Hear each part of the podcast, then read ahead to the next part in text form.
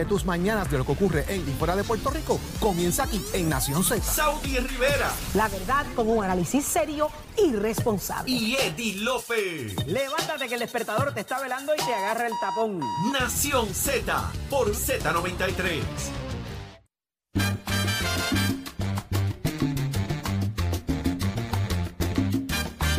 Regresamos, regresamos a Nación Z en vivo. Óigame, como a usted le gusta, el análisis que a usted le gusta todas las mañanas, pero de inmediato vamos a ver qué está pasando en el mundo. Aquí está Emanuel Pacheco. Buenos días, Puerto Rico. Soy Manuel Pacheco Rivera informando para Nación Z en los titulares. El Contralor Electoral Walter Vélez dijo ayer miércoles que bajo los parámetros legales actuales, influenciados en gran medida por la jurisprudencia federal, las prohibiciones a la coordinación de gastos entre distintos comités electorales son en práctica letra muerta, por lo que pidió a la legislatura trabajar con premura enmiendas a la ley 222 del financiamiento de campañas para brindar algunas garras a la oficina del Contralor Electoral. Por otra parte, la delegada congresional Melinda Romero Donnelly, a través de su abogado Jerome Carfer, pidió a la Oficina de Ética Gubernamental la desestimación de la querella en su contra por no haber presentado su informe financiero ante esta dependencia.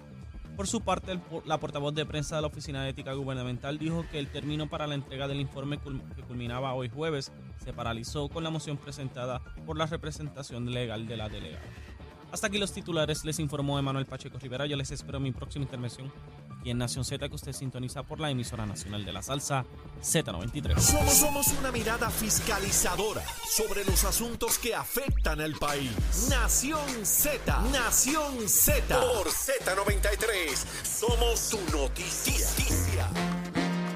Óigame, lo próximo es usted, 787-622-0937, 622-0937. ¿Está pagando usted más ahora por los medicamentos? Porque fíjate, Eddie, ahí el secretario de Justicia ha pecho, comenzado. pecho, Domingo. pecho y ha comenzado con un, con un tema de, de analizar, de disparar literalmente para que se investigue este tema del fraude en los medicamentos.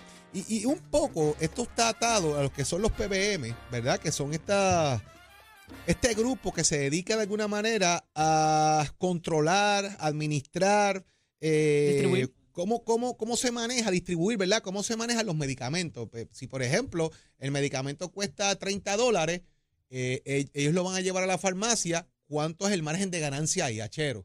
¿Cuánto es que tú te ganas? Pues el medicamento cuesta 30 dólares, pero lo vendo en 300.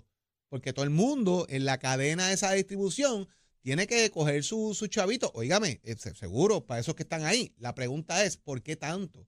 Porque un medicamento que cueste 30 dólares hacerlo o se vende en 30 dólares en Canadá, en Estados Unidos o en Puerto Rico cuesta 300. Y está pasando mucho con la insulina, porque se ha trepado los costos de la insulina en el país y, esto ha sido parte de lo que es el debate que levanta ahora, quizás por fraude y otros elementos, el secretario de Justicia. Eddie. Jorge, fíjate que esto trae a la atención un debate que ha habido acerca de la jurisdicción del Departamento de Asuntos del Consumidor.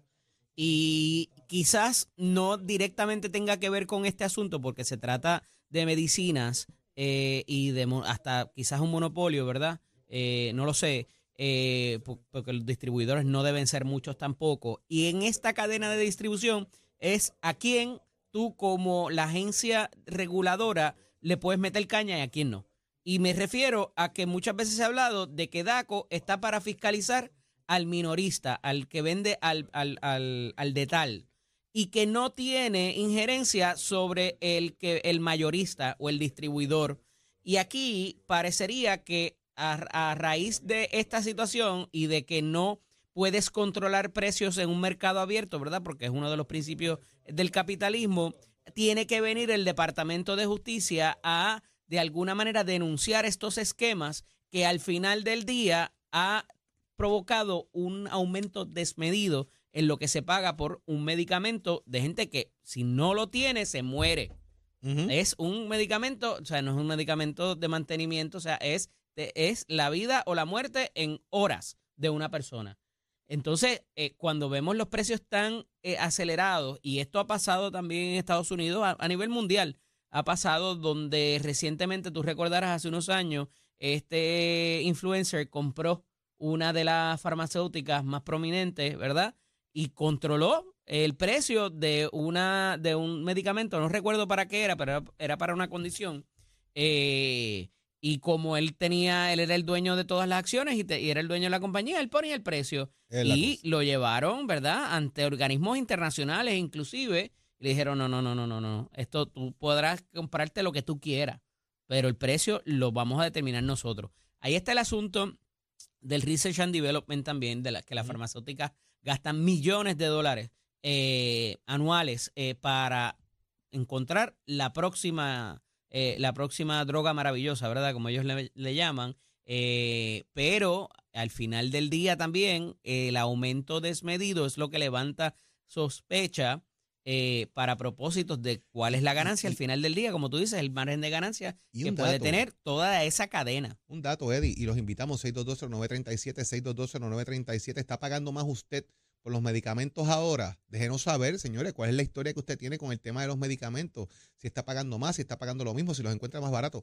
Hay otro tema, Eddie, dentro de eso mismo, y es cuánto, cuánto dura eh, la patenta de ese Research and Development, que en muchas ocasiones, y que me corrijan, ¿verdad? Creo que eran Establecido 10 por ley, años, creo sí. que eran 10 años, que no puede haber un eh, medicamento bioequivalente, que nadie puede hacer un medicamento bioequivalente. Por lo tanto, yo controlo ese mercado por un espacio de 10 años y pongo el precio también que yo quiera, porque yo soy el dueño del medicamento.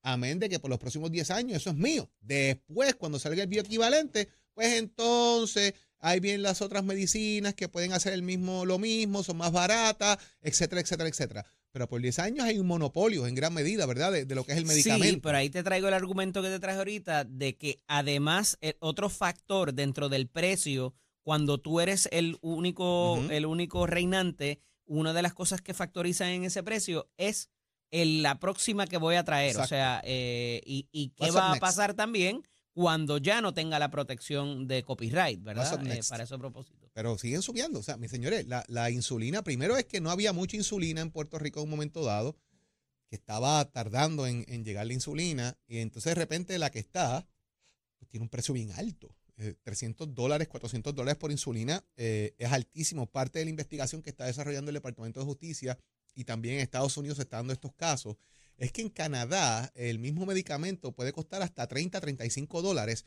y en Puerto Rico y Estados Unidos puede rondar los 300, 350 dólares. Si lo hay. Exacto, si está disponible. Y esa cadena de distribución que va fijando un precio en cada uno de los eslabones de la cadena es lo que está incrementando de alguna manera el costo de las medicinas. Estos, estos PBM lo que hacen en gran medida es determinar eh, cuánto se le va a pagar a la farmacia por despachar ese medicamento.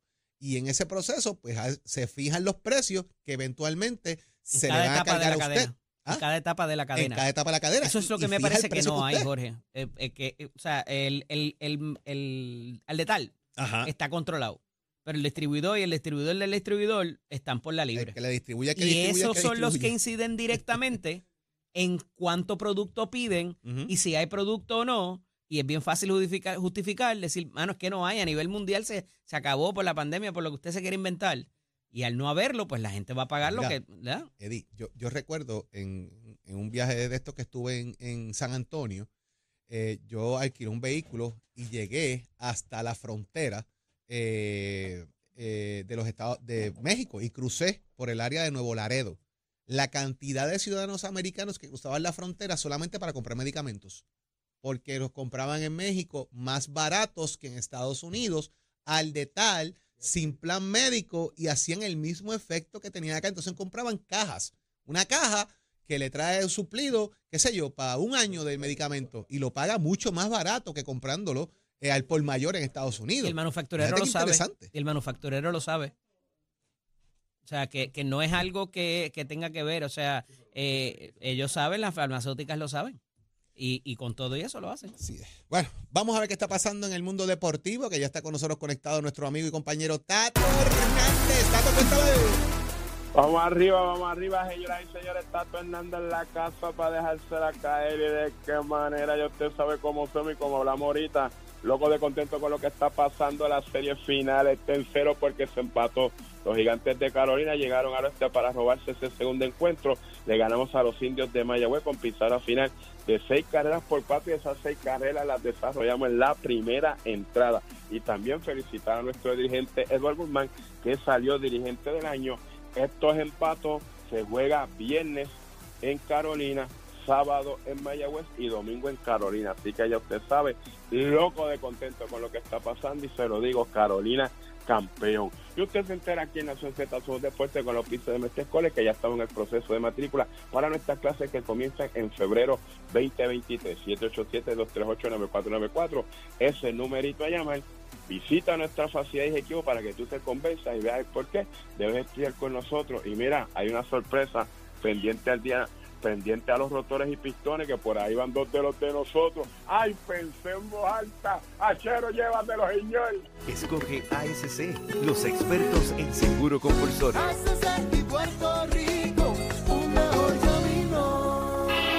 Buenos días, Puerto Rico. Soy Manuel Pacheco Rivera con la información sobre el tránsito. Ya se está formando el tapón en la mayoría de las vías principales de la zona metropolitana, como la autopista José de Diego entre Vega Alta y Dorado, y entre Toa Baja y Bayamón, y más adelante entre Puerto Nuevo y Atorrey. Igualmente la carretera número 12 en el cruce de la Virgencita y en Candelaria, en Toa Baja, y más adelante en Santa Rosa. Algunos tramos de la PR5, la 167 y la 199 en Bayamón, así como la avenida Lomas Verdes, entre la American Military Academy y la avenida Santa Ana. La 165 entre Catoño y Guaynabo en la intersección con la PR22. El expreso Valdeoriotti de Castro desde la confluencia con la ruta 66 hasta el área del aeropuerto y más adelante cerca de la entrada al túnel Minillas en Santurce. El ramal 8 y la avenida 65 de Infantería en Carolina, el expreso de Trujillo en dirección a Río Piedras, la autopista Luisa Ferré entre Montelledra y la zona del Centro Médico y más al sur en Caguas y la 30 entre Juncos y Gurabo. Ahora pasamos con el informe del tiempo. El Servicio Nacional de Meteorología pronostica para hoy condiciones climatológicas generalmente tranquilas. Se esperan algunos aguaceros breves en el oeste y en el interior en horas de la tarde.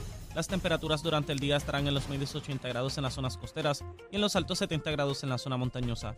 El viento estará generalmente del este de 10 a 15 millas por hora con algunas variaciones a causa de la brisa marina y ráfagas más fuertes en las zonas costeras.